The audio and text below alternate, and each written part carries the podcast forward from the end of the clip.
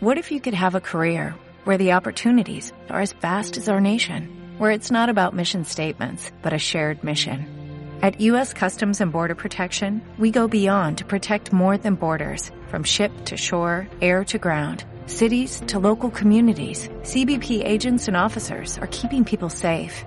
Join U.S. Customs and Border Protection and go beyond for something far greater than yourself. Learn more at cbp.gov/careers. Hola,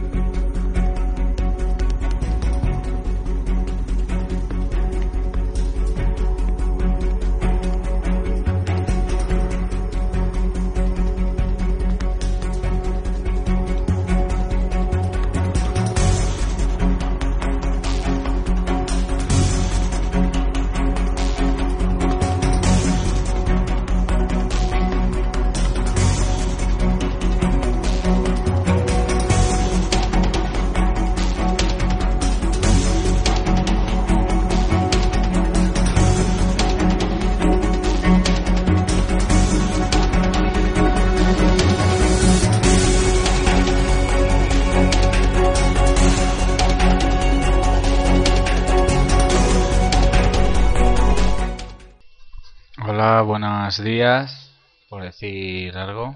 Eh, seguimos pasando una ola de calor y yo más que estoy aquí encerrado en una morra. No sé si tengo que presentarme, pero soy Doc. Bienvenidos a un nuevo capítulo de Casita de Papel. El capítulo que vamos a narrar esta semana es el cuarto, conocido como Caballo de Troya, dirigido por Alejandro Bazzano, o Bazzano, me sale Bazzano emitido el 23 de mayo de 2017, una audiencia de 2.646.000. Vemos que la audiencia más o menos se va, se va manteniendo. Vale. Tiene picos que sube más, que sube menos. Y la audiencia es un 15,7 de share. Se sigue manteniendo. Vamos a hacer la sección de los comentarios de la gente. El capítulo 3, que se llama Real Disparar, este, estrenado hace una semana, ha tenido 25 descargas, 11 me gustas y 5 comentarios. Entre los me gusta tenemos a Girl, a Chuso, chicos de Cacao Cookie, a Pachi del programa Va por Nosotras, a Pio Bohemio, que según tengo entendido creo que es Rubén, de nuestro querido Vicente de Tomenia, Sorianox, del programa Series Podcast, más Danieto de las Goonies, un saludo guapísima, Karel, mi querida compañera conocida como Monterrey, eh, Ricky Ricardo, del programa Repaso en Serie, que es nuestro cura de Repaso en Serie. PJ, mi querido compañero y amigo, y yo, por supuesto. Vamos a primarle los comentarios. Dos son míos.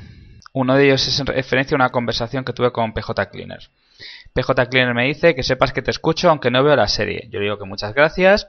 Y también comento que la situación se pone cada vez más tensa, la verdad. Ricky, nuestro cura de repaso en serie, que hace lo mismo que PJ. Además, siempre se agradece escuchar, aunque últimamente lo hace mucho a Monterrey. Un abrazo a los dos, que escuchan a Monterrey. Y mi querida compañera Karel, que, es, que hace de Monterrey en la serie, me comenta, a los que escuchan el podcast sin ver la serie les agradecemos mucho su fidelidad. Y a los que ven la serie, porfis, comenten qué les está pareciendo. Doc, quedó de lujo, gracias por publicar pausado, que sé bien que soy yo, eh, dice Monterrey, la, la, que te retrasa, un besote. No me retrasas para nada, ¿vale, Carol? vale, Karel, pero como verán los oyentes, estas dos semanas pues va a estar un poco más va a estar menos disponible, entonces eh, tenemos a otra persona que la tenemos infiltrada de la policía y que, la cual nos va a dar otra visión. ¿Vale? Tú desde el punto de vista del ladrón y él desde el punto de vista de, de la policía. Y entonces vamos a dar paso a esta persona y el audio de esta persona, porque además me ha mandado un audio y se lo agradezco mucho a nuestro infiltrado, se llama Milán. Así que la sección se va a llamar Los papeles de Milán.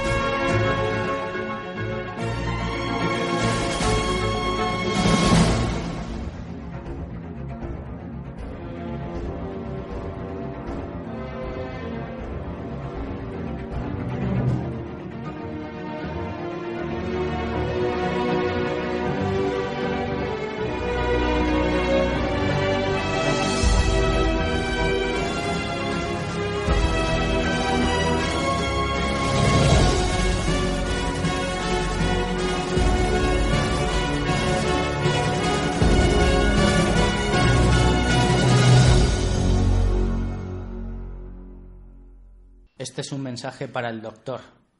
Mi nombre es Milán. Dado los acontecimientos del anterior episodio, Berlín ha delegado en mí para dar parte de lo ocurrido. Llevamos 32 horas de atraco, después de que subiéramos a la azotea para que Moscú tomara un poco el aire.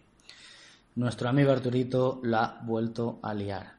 Sabiendo que había francotiradores, nos hemos hecho pasar por rehenes para que no nos disparasen a nosotros, pero el perjudicado ha sido Arturito. Mientras bajamos Arturo hacia el interior del edificio, Mónica está tratando de escapar muy mal herida. Nairobi está controlando que las máquinas funcionen al 100%, cambiando el número de serie de la siguiente tirada de billetes. Todo esto con un fado de fondo. En las noticias ya se está haciendo eco de que la policía ha disparado un rehén. Mientras tratamos de curar a Arturo en una mesa, recuerdo la clase de primeros auxilios que nos dio el profesor en aquella casa de Toledo en la que descubrimos que Nairobi es madre. Bueno, más bien fue Tokio quien se dio cuenta. El ministro de Interior pide explicaciones sobre quién fue la persona que ordenó disparar. Raquel inmediatamente se pone en contacto con el profesor. Le pide que lo saquen para atenderlo, pero el plan no lo contempla. Así que permite que entre un equipo médico. Entre tanto, la inspectora tiene un ataque de ansiedad y se mete en una ambulancia junto con el inspector con el subinspector Ángel. Mientras Moscú y Denver van a curar a Mónica, se dan cuenta de que ha escapado. Raquel y su madre mantienen una conversación sobre la orden de disparar. Le da consejos, pero vuelven a hablar sobre las relaciones personales con el profesor. Denver y Moscú encuentran a Mónica en el baño vomitando. Tiene mucha fiebre y temen por su vida. Aunque son unos ladrones, no son asesinos y la culpa les corroe. El subinspector le pide a Raquel que le deje entrar como infiltrado con el equipo médico, ya que es experto en armas y podría averiguar cuáles son las armas falsas de las verdaderas. Y en ese caso, pues saber cuántos atracadores somos. Eh, Raquel accede. Eh, Raquel explica a su equipo que Ángel va a entrar y nos va a preparar una trampa. Aparte de entrar Ángel, entrarán dos, hombres por los subsuelos para infiltrarse con los rehenes. La mujer de Arturo llega a la carpa de los policías y le pone en contacto con Arturito. Moscú y Denver se disponen a sacar la bala Mónica, pero necesitan más instrumental médico que robarán a los cirujanos. Mónica le escribe unas palabras a Arturo. Berlín le pasa un móvil a Arturo para que hable con Laura, su mujer. Habla con ella, prometiéndola que la llevaría a Australia cuando acabe todo esto, pero la caga al final llamándola como su amante, su amante Mónica. Denver, que se disponía a darle la nota a Mónica, no lo hace al escuchar hablar con su mujer. Nairobi, Berlín y varios rehenes camuflados salen a recibir a los cirujanos y Ángel infiltrado como enfermero. Pero el profesor se da cuenta y lo reconoce. También es parte del plan, avisa a Berlín para indicarle que lleve a cabo el, que lleve a cabo el plan Caballo de Troya. Así que le colocan un micro en las gafas de Ángel para tener información desde dentro de la carpa de la policía. Esto ya nos lo explicó el profesor en clase. El plan va como el profesor quiere. Río es el encargado de vigilar a Alison Parker. Lo malo es que este chaval es muy vulnerable y le intenta engañar para quitarle su arma. Eso después de contarle que sabe usar armas. Mientras están operando a Arturo, Denver consigue robar el material que, necesitan para operar a Mónica, pero se le cae la nota que escribió Mónica y Nairobi la recoge. El profesor se da cuenta de que alguien está entrando en el edificio por las interferencias que recibe. Lo que no sabe es por dónde, así que activa otra parte del plan. Este profesor lo tiene todo pensado. Río consigue bloquear a Alison. Menos mal. Berlín ordena a Ángel que cosa Arturo, poniéndolo a prueba, pero al final el cirujano le salva de descubrirlos. El profesor se comunica con Berlín en mitad de la operación para llevar a cabo otra parte del plan, que consiste en, cambiarse las caretas de Dalí por, otras aún peores. Tokio y Nairobi tuvieron una, conversación en la casa de Toledo sobre el hijo de Nairobi le cuenta cómo, le contó cómo se quitaron, cómo le quitaron al, niño cuando, cuando trapicheaba, porque lo dejaron, lo dejó cinco minutos solo. Aquí se hicieron muy buenas amigas. Tokio le dice que sus proyectos son los mejores, llevarse a su hijo muy lejos y vivir juntos. Mientras se lo pasaban en grande bebiendo y bailando, el profesor las descubrió. Les, les, dijo que descansasen, pues la clase del día siguiente sería muy importante. Trataríamos el explosivo plástico. Cuando Ángel vuelve de vomitar, se da cuenta de que todos nos hemos cambiado las máscaras. Así que tienen que salir de allí a toda prisa para avisar fuera de que cancelen la intrusión de los dos policías del subsuelo. Mientras Moscú y Denver operan a Mónica, Nairobi les descubre. Pero esta chica es muy buena persona. Les ayuda a reparar el destrozo que le estaban haciendo. Finalmente, Ángel consigue avisar con tiempo para cancelar la intrusión de los dos policías. Hasta aquí mi parte de lo ocurrido hasta el momento. Les ha informado Milán. Hasta la próxima. Después de escuchar a, a, nuestro querido policía infiltrado conocido en el mundo de las sombras como Milán, pues nada, vamos a poner unos especies cabullos desde la casita por dentro, en el que vamos a ver cuál fue el primer día de lectura del guion. La casita de papel.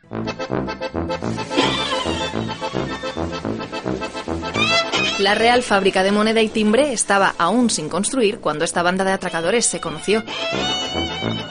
Os pido esfuerzo, os pido épica porque la vamos a necesitar y, creo que las dimensiones del proyecto son muy estimulantes y, y vamos a por ello, ¿no?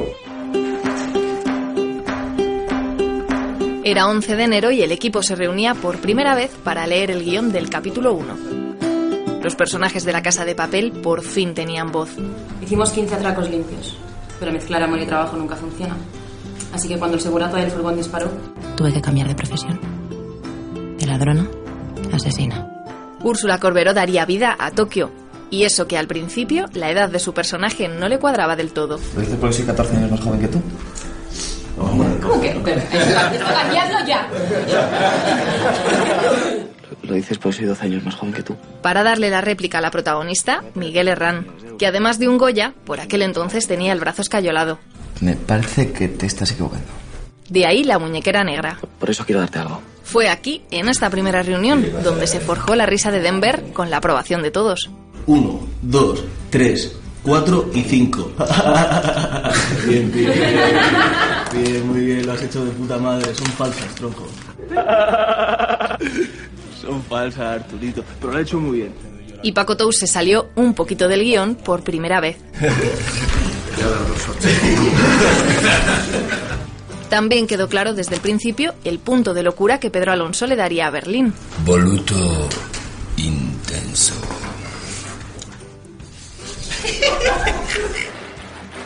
Voluto intenso. Uno a uno, todos los actores fueron leyendo su parte del guion, incluido el profesor.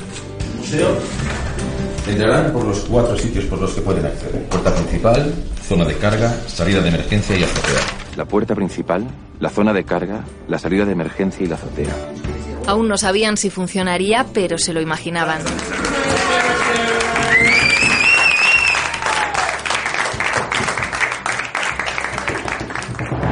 Bueno, realmente es muy emocionante porque parece que ha pasado mucho tiempo, pero fue hace nada. Sí, eso te iba a decir que es como muy bonito verlo y, me resulta increíble, sobre todo cuando veo los decorados, cómo estaban completamente cortando madera todavía, estaba completamente todo sin hacer y, estábamos a punto de empezar a rodar realmente, ¿no? Si alguien echamos en falta en esa mesa es a que no estaba la inspectora todavía. No, no estuve, no. Pero, ¿cuál fue tu primera toma de contacto con el resto del reparto? Bueno, la primera toma de contacto fue con él porque hicimos eh, los dos un, ensayo grabado con, con, Jesús de una escena bastante potente y esa fue la primera vez, si no me equivoco. que, que no fue una escena potente del primer capítulo. No, fue del tercero. Ah, escena potente del tercer capítulo. El tercer ¿eh? capítulo. Id apuntando, que ahí queda. Pues nada, chicos, esto es lo que sirve el programa. Agradecemos mucho todas las escuchas a todos los compañeros y amigos. Y por último, aunque no sirva de precedente, voy a poner un comentario recapitulando los cuatro primeros capítulos hasta ahora que estamos haciéndolo. Sé que la serie vamos a avanzar, siempre lo digo. Veo un audio de mi querido oyente y amigo Chuso que nos va a hacer una valoración de lo que es la casita de la casita de papel, a ver qué tal le parece la serie y su opinión. Pues nada, chicos, nos despedimos con los comentarios de Chuso y esperemos que guste este nuevo episodio de la casita de papel y nos vemos muy pronto. Chao. Hola, doctor. Mi valoración hasta el episodio 4 es muy positiva. Me ha sorprendido gratamente la elección de los personajes, destacando sobre todo la calma e inteligencia del profesor Luego tenemos a Alba Flores interpretando a Nairobi, que me parece sencillamente genial. Y luego, bueno, pues por fin veo a Paco Tous interpretando a Moscú, algo más, más serio, ¿no? Eh, casi puedo decir que no veo aquel Paco graciosí, tontorrón de, de la serie de Los Hombres de Paco, también de Antena 3. De Úrsula Corberó como Tokio, tan solo puedo decir que aparte de ser la, la, cara bonita y, como no, ese culo bonito que tiene, es quizá el personaje que menos me gusta. No le saco aún el gustillo a ese, ese personaje, ¿no? En cuanto al personaje de Río, yo creo que como toda historia de atracos se necesita el experto informático me gusta que sea un chaval joven, inexperto, vulnerable. Mm, creo que el actor lo lleva muy, muy, muy bien. En cuanto a Berlín, creo que es fascinante y esa mente diabólica, macho. Cómo trata a las personas de tal manera que las está amenazando, ¿vale? Pero a la vez no, no, se, no se ven de todo en peligro, ¿no? Denver. de ver ese personaje que por fuera es un malote y que parece que sus impulsos van a traerle más de un disgusto, pero que por dentro es un buenazo, a su manera, claro. Cuanto a Helsinki y Oslo, creo que son correctitos. He de decir que en el primer episodio pensé que nos mostrarían ese proceso inicial de cómo preparan el atraco, pero no. Casi enseguida se meten de lleno en el lío me encanta ese proceso de mostrarnos mediante flashback cómo han planificado y ensayado ciertas partes que están ocurriendo en el presente. Incluso a modo de explicación previa a lo que va a acontecer. Mm, que no actúan por impulso, que está todo medido. Si es cierto que en ocasiones vemos cómo se saltan algunas de las normas, pero joder, hay que complicarlo un poco, ¿no? Para ver cómo son capaces de resolver esos pequeños imprevistos. Decía mi compañera Monterrey que la trama personal de la inspectora Murillo no le interesaba lo más mínimo. Bueno, pues eh, a mi parecer creo que es necesario que lo cuenten y eh, pues influirá en el desarrollo de algunos de los personajes principales, de eso estoy seguro. En definitiva, estos cuatro primeros episodios me parecen de una bella factura. Se nota que cada vez se quiere hacer mejor las cosas en este país. Sin más, quiero despedirme hasta otra ocasión. Les ha hablado y les deseo que pasen un buen día.